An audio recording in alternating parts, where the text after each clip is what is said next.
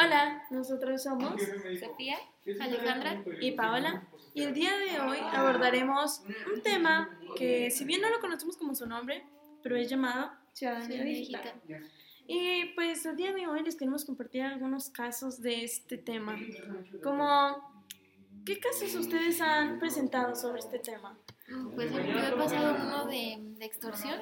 Una vez estaba en casa de mis abuelos y pues estaba con mi mamá y le hablaron y le dijeron que, tenían a sus hijas secuestradas, o sea, a mí y a mi hermana. Y pues yo estaba ahí con ella y pues era, era obvio, era evidente que no, que no estábamos secuestradas. Y pues le empezaron a pedir dinero, mi mamá les iba así como juego como de como si se lo hubiera creído. Ay, ese es un sueño que Pero pues no, nosotros estábamos ahí. Ya después pues nada más les colgó y ya no, ya, no volvemos a recibir otra llamada. Sí, Por una parte eso está padre, o sea, como seguirle la- el juego a ver cuánto les dura. sí, para que se les quite, ¿no? Esa A ver hasta dónde llegan.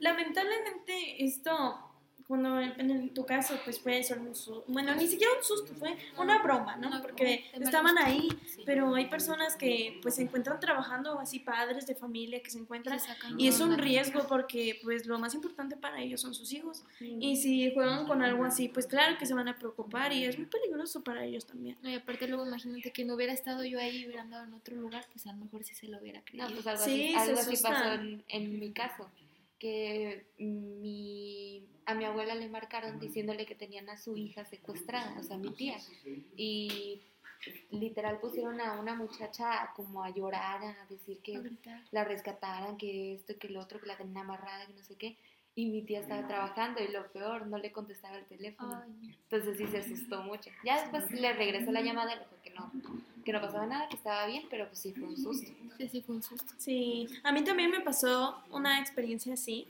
Fue con mi hermano, le hablaron que tenían a mi papá secuestrado y a él le pasó de que pues sí, no estaba mi papá con él trabajando.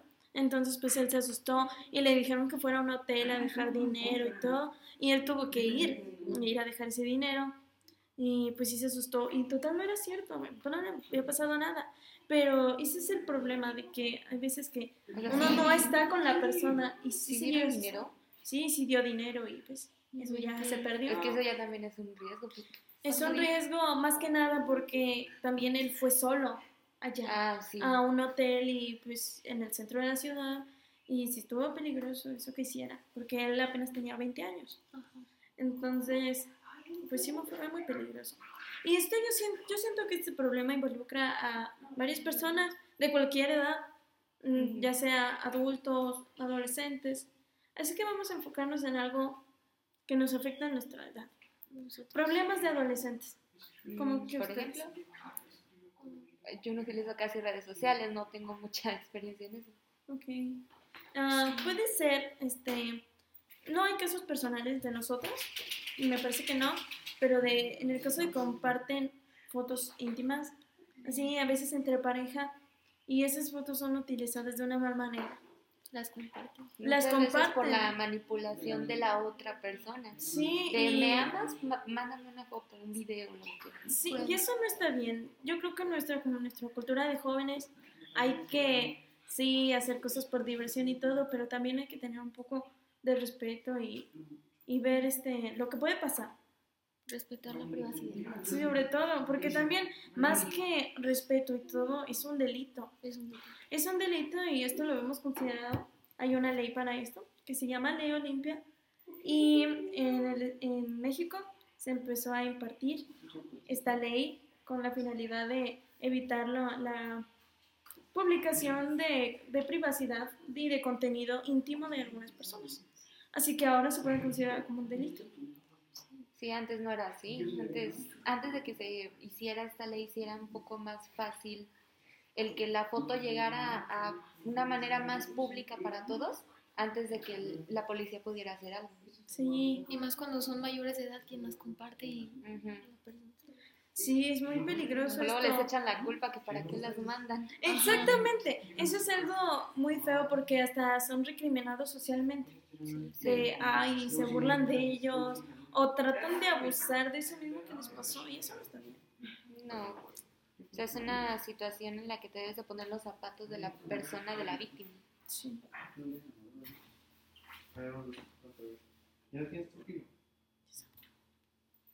Entonces, este, sí, es algo que hay que ponerle atención y creo que como jóvenes hay que tener un poco más de conciencia en este tipo de casos. Porque Empatía sobre todo. Sí, más que nada, porque ahorita como que estamos en la edad en que todo es diversión y... y no pensamos mucho en consecuencias. No, sí, todo se hace fácil y, y, yo creo que hay que detenernos un tiempo, bajarnos las revoluciones y, y ponernos a pensar. Poner puede pasar. Sí, claro. Sí, o sea, ser empático no, no, necesariamente es que vayas y le digas este, algo que de verdad te estés ahí con esa persona, no, simplemente con no compartirla, no decirle algo, no burlarte, con eso ya estás haciendo demasiado. Sí, la verdad. ¿Otro tema que se les ocurre? Además de la extorsión. Bueno, yo, bueno, supe de uno de esto mismo, de que compartían fotos íntimas.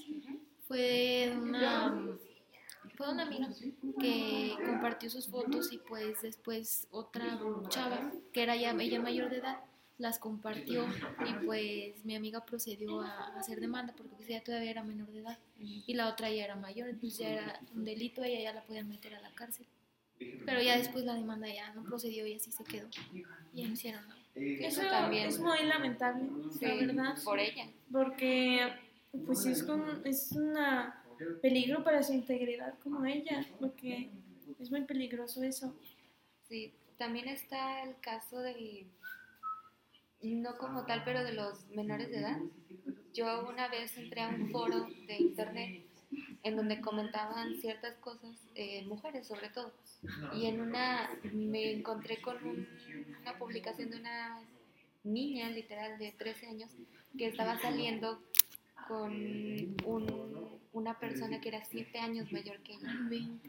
Entonces, y que y ponía, y se veía, ella lo escribía de que no, mi novio nunca me ha hecho nada, de que yo no quiero, es muy amable, muy atento, que no sé qué. Y preguntó, ¿está mal? Y que no sé qué. Y las personas le ponían, pues no, no está, no estás encima tú, sino él que a lo mejor te manipuló, Pues que es lo más seguro. Sí, yo siento que a lo mejor la edad no importa, pero siento que nuestra edad, si nosotros saliéramos con un mayor de edad, sería peligroso hasta para la otra persona. Aunque, pues sí, hay veces que dicen, ay, no, que más grandes o son más maduros, pero también no sabemos que nunca se termina de conocer a la gente. Se pueden manipular. Sí. Sí, entonces es, sí, chantajear y muy peligroso. Entonces hay que tener cuidado. Como jóvenes, este, hay que ser más empáticos con, esta- con las personas que nos rodean.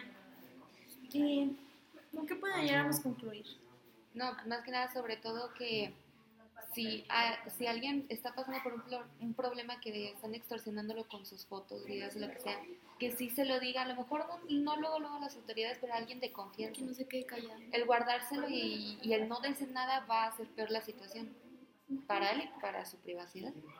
Sí, sí, sí, es cierto. Muchas veces nos callamos cosas por miedo, por vergüenza o porque no lo consideramos importante.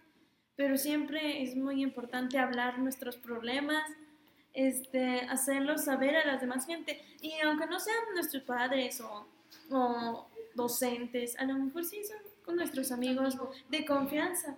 Y también nosotros, si somos quienes escuchamos esos problemas, este, escuchemos con atención los Y problemas de aconsejar. Y, y sí aconsejar en buena manera. Algo que les sea de ayuda. Buscar una solución.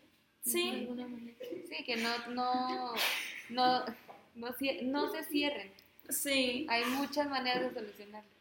sí, y sobre todo que tomen muy en cuenta que todo hay una solución. Nunca, nunca es el final, por más que difícil que parezca una situación, siempre hay una manera de solucionarlo. Y también siempre si es con ayuda de la gente, como anteriormente habíamos dicho. Amigos, Las familia, conocidos. Sí, las cosas no, no todas las veces se solucionan con uno solo y pues no hay problema, nadie, nadie aquí va a ser juzgado y también hay que aprender a respetar, que nos respeten y pues eso sería todo.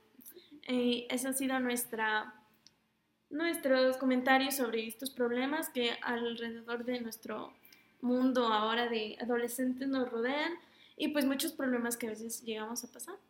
Entonces eso sería todo. Y como anteriormente lo dijimos, nosotras somos Sofía. Alejandra, y Paola y eso sería todo. gracias por su atención. Gracias por su atención.